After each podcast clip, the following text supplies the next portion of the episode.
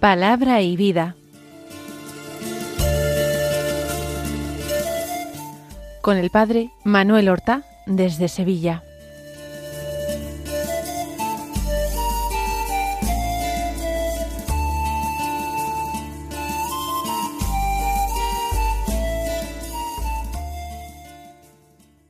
En el nombre del Padre y del Hijo y del Espíritu Santo. Amén. Alabados sean Jesús y María. Muy buenos días, queridos amigos, oyentes de Radio María y seguidores del programa Palabra y Vida. Hoy es el sábado de la séptima semana de Pascua. Mañana terminaremos el tiempo pascual con la solemnidad de Pentecostés. Este sábado es 27 de mayo Mayo es el mes dedicado a la Virgen y el sábado particularmente el día de la semana también a ella dedicado. Es el último sábado del mes de mayo, el último sábado de la Pascua. Honremos a nuestra Madre de la mejor forma que sepamos con el rezo del rosario, con el ejercicio del mes de mayo. Pero también el 27 de mayo la Iglesia celebra la memoria de San Agustín de Canterbury. Es un santo que seguramente no sabemos el sitio donde nació, pero seguramente era romano y de cualquier forma monje en el monasterio de San Andrés, en la ciudad eterna. Y el Papa San Gregorio Magno en el año 597 lo envió junto con otros monjes a la misión de evangelizar las islas británicas. Fue enviado allí a Inglaterra, fue consagrado obispo de Canterbury y predicando y misionando convirtió muchos a la fe. Contó con la ayuda inestimable del rey Etelberto que era cristiano. Organizó las diócesis y edificó muchas iglesias. Murió un 26 de mayo en torno al año 605 y nosotros lo veneramos hoy, este 27 de mayo. Vamos a escuchar la palabra de Dios que se nos proclama en la misa de este sábado de la séptima semana de Pascua. Mañana las lecturas serán las propias de Pentecostés. Pero hoy llegamos eh, al último momento en esa lectura continuada del Evangelio de San Juan, que nos ha llevado desde repasar mm, los primeros capítulos, particularmente el, diálogo de Jesús con Nicodemo, para después pasar al capítulo sexto, la multiplicación de los panes y los peces y el discurso eucarístico, el discurso del pan de vida de Jesús en la sinagoga de Cafarnaún, después pasar a todos los discursos de la última cena, terminando con ese capítulo diecisiete de San Juan, la oración sacerdotal. Toda la Pascua hemos estado leyendo el Evangelio de San Juan.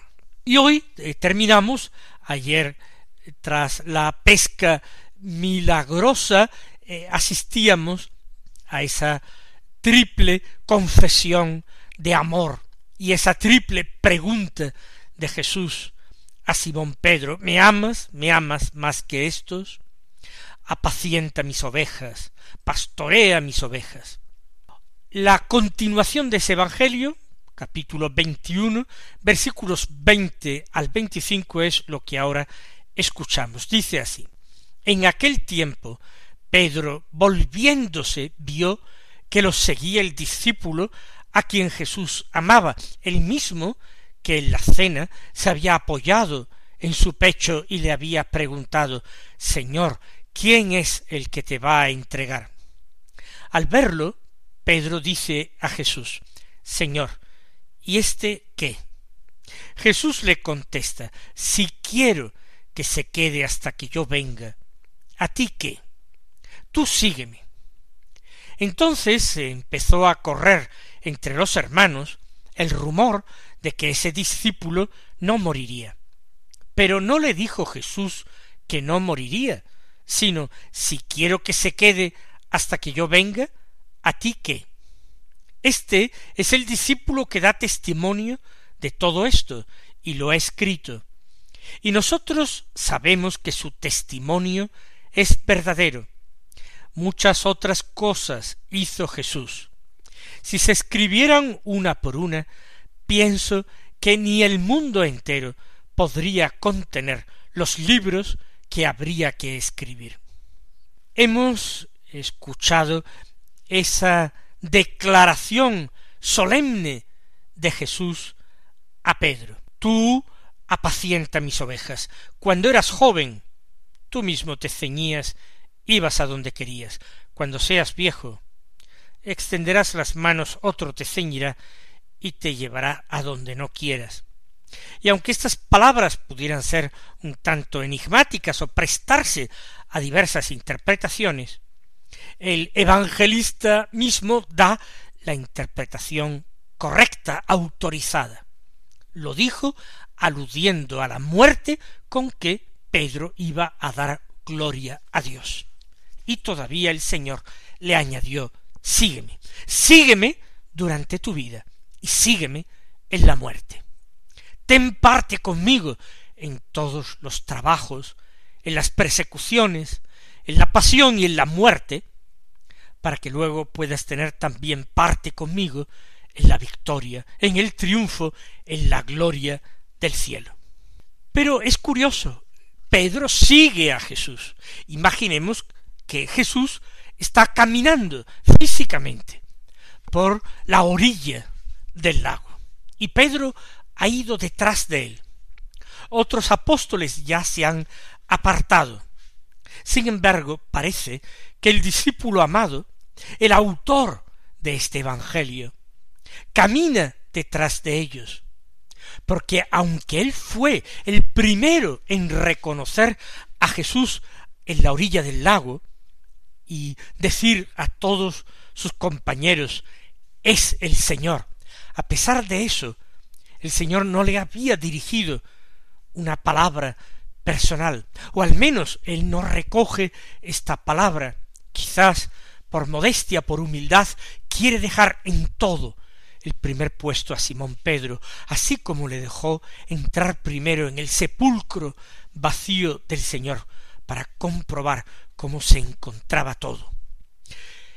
No hay una palabra que conserve el Evangelio específica para el discípulo amado. La gran palabra de Jesús ya se le había dicho en el tiempo de su pasión, concretamente en la cruz, le había dirigido una de sus últimas palabras para decirle ahí tienes a tu madre y confiarle el tesoro más precioso que podía dejar a un discípulo, a su propia madre.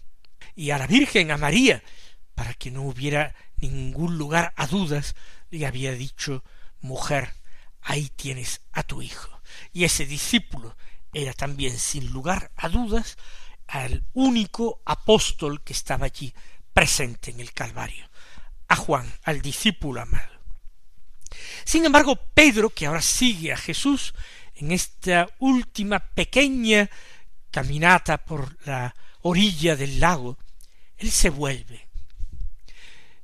Se vuelve porque está preocupado por sus compañeros porque él está ejerciendo ya su oficio, porque está viviendo la vocación que el Señor le ha concedido, porque él no puede hacer otra cosa sino apacentar a los corderos de Cristo. Se vuelve y ve al discípulo a quien Jesús amaba, y dice el mismo que en la cena se había apoyado en el pecho del Señor y le había preguntado Señor, quién es el que te va a entregar. Pedro no se encuentra celoso, no siente envidia de estos signos de preferencia de Jesús por el discípulo amado. No siente envidia porque Juan apoyara su cabeza sobre el pecho del Señor y fuera el más cercano e íntimo confidente de las efusiones de su corazón. Él se preocupa por su compañero y le dice Pedro a Jesús, Señor, ¿y este qué? Probablemente hace un gesto mostrándoselo al Señor, le llama la atención al Señor, intercede por Juan, bendito apóstol Pedro, que se olvidó tanto de sí mismo cuando era tanto lo que él tenía que meditar en su corazón, tanta la gracia que había recibido, tanto el amor que se le había manifestado, tan grande y tan alta la vocación que había recibido. Pero le dice, Señor, ¿y este qué? No está contento Simón Pedro mientras Jesús no tome conciencia de la presencia del discípulo amado que también sigue sus huellas a distancia. Y Jesús le contesta si quiero que se quede hasta que yo venga, a ti que tú sígueme.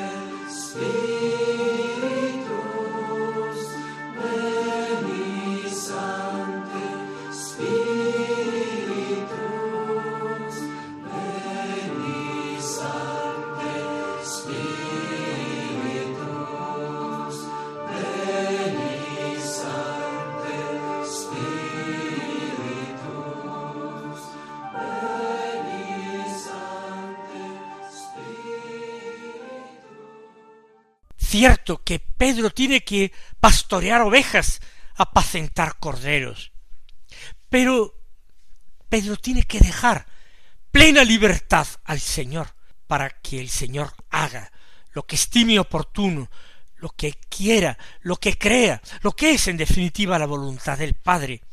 A ti que no tengas una preocupación excesiva por el otro que venga a ti a turbarte. Tú encomiéndalo al Señor, tú ponlo en sus manos, tú ya conoces el corazón de tu Maestro. No creas que Él se ha olvidado de ninguno de los suyos. Si tú lo has escuchado en el cenáculo, orando a su Padre, y como el Señor decía que eh, los discípulos que le habían sido dados por el Padre, Él había cuidado de ellos, y no se había perdido ninguno, a no ser el hijo de la perdición, y esto para que se cumpliera la escritura. Él había cuidado de todos, él sigue cuidando de Felipe y de Bartolomé, él sigue cuidando de Tomás y de Mateo, él cuida de Santiago y de Andrés, él cuida también del discípulo amado. ¿Este qué? No tienes que tener curiosidad por conocer su destino, su vocación específica. El Señor ya le habla al corazón. El Señor ya le muestra su propio camino y le da las gracias necesarias, igual que te las da a ti, para poner en práctica esa vocación. A veces eh, nosotros, muchos cristianos, nos vemos aquejados de un celo indiscreto, imprudente, no nos basta conseguir al Señor procurando toda perfección, intentando cultivar las virtudes, ponerlas en práctica al principio con mucho esfuerzo y después tratando de no dejarlas nunca, de no abandonarlas. No nos basta con meditar sus palabras, no nos basta con practicar las obras de misericordia queremos llevar adelante la vida de los demás, queremos conocer en detalle todo lo que creen, sienten, piensan, por dónde van, por dónde caminan. En definitiva, nos dejamos mover por un celo malo que esconde tras él un deseo de controlar a los demás, un ejercicio solapado de poder, porque ese control de los demás es el ejercicio de un poder. El Señor quiere que nos centremos en nuestra propia respuesta personal, porque si no, Él podría decirnos lo mismo que en aquella comparación o parábola que puso. ¿Cómo pones tú tanto celo y tanto empeño en sacar una motita del ojo de tu hermano que tú consideras que es una imperfección y tienes mucho celo en quitar de su ojo esa motita y sin embargo no pones el mismo empeño, el mismo celo en sacar de tu propio ojo una viga entera, no ya una motita o una pajita, sino una viga entera.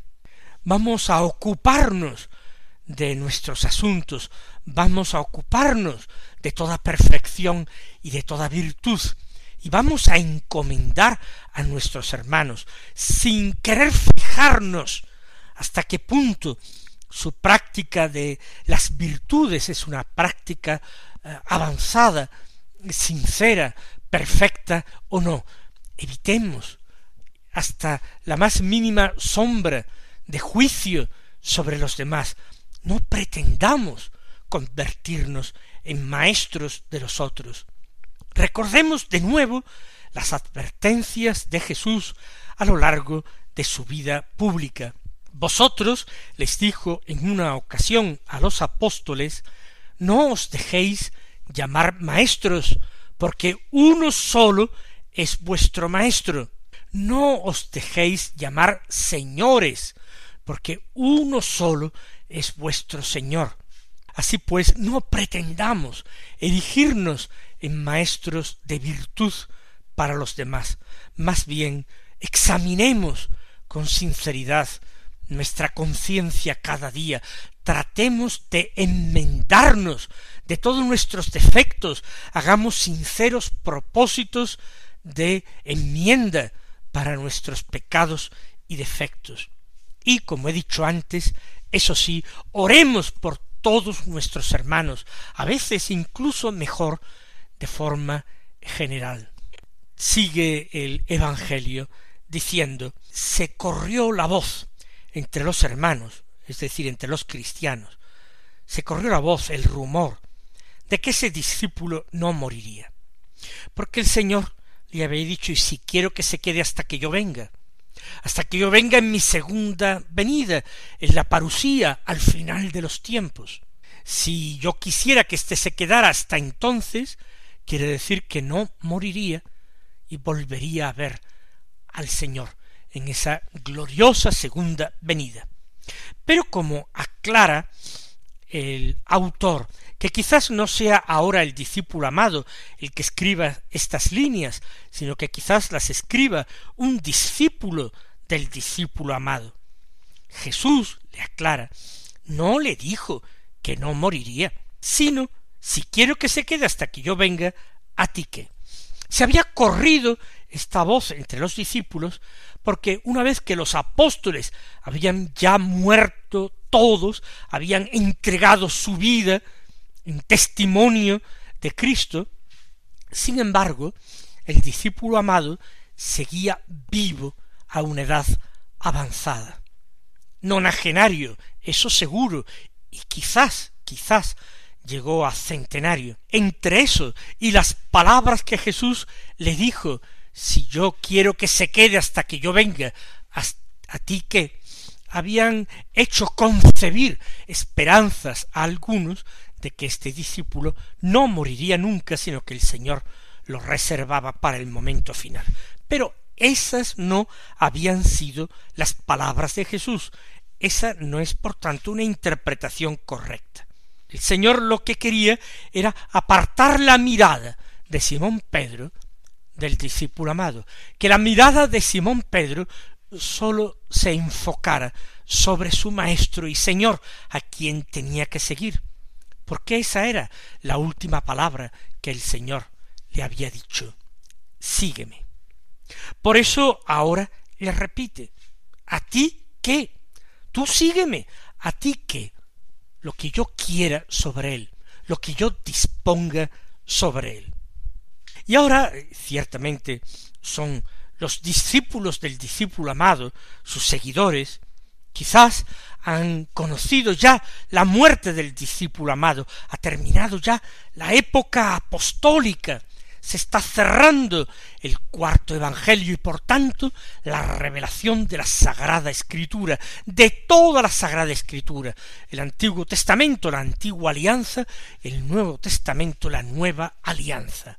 Ya Pablo ha escrito todas sus cartas, y lo mismo Pedro, Santiago, Judas, todo está a punto de cerrarse, de terminar este momento único en la historia.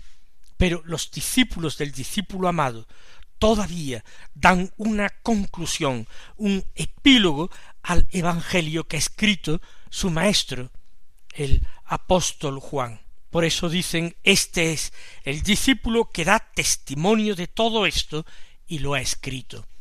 Este, el que marchaba todavía detrás de Pedro y de Jesús, este discípulo amado es el autor de estas líneas, es el autor de este cuarto evangelio, es el que da testimonio de todo esto, el que lo ha escrito. Y nosotros, sus seguidores, sus discípulos, nosotros, dice el anónimo autor de estas líneas, sabemos que su testimonio es verdadero. Han conocido la persona, han escuchado de sus labios todo lo que él vio, oyó, tocó de Jesús. Y saben que este hombre, Juan, no mentía, que él era el discípulo amado del Señor, el que le había confiado cosas inefables, que había terminado poniendo por escrito en esas páginas apreciadas del cuarto Evangelio. Este es el discípulo que da testimonio de todo esto y lo ha escrito, y sabemos que su testimonio es verdadero. Esa primera comunidad cristiana de influencia joánica da testimonio en favor de su maestro y evangelista Juan. Y ahora añade de una manera hiperbólica muchas otras cosas hizo Jesús. Si se escribieran una por una, pienso que ni el mundo entero podría contener los libros que habría que escribir. Es una forma eh, de hablar, una forma literaria de hablar, una hipérbole.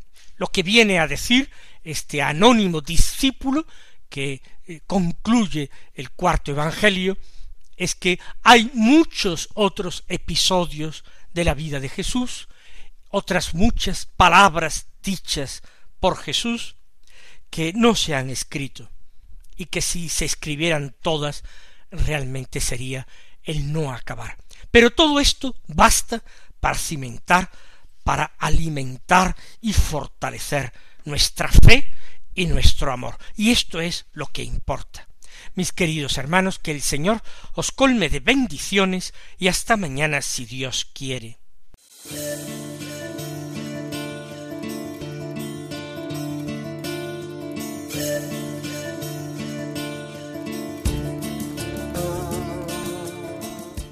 Han escuchado en Radio María Palabra y Vida, un programa que dirige el Padre Manuel Horta.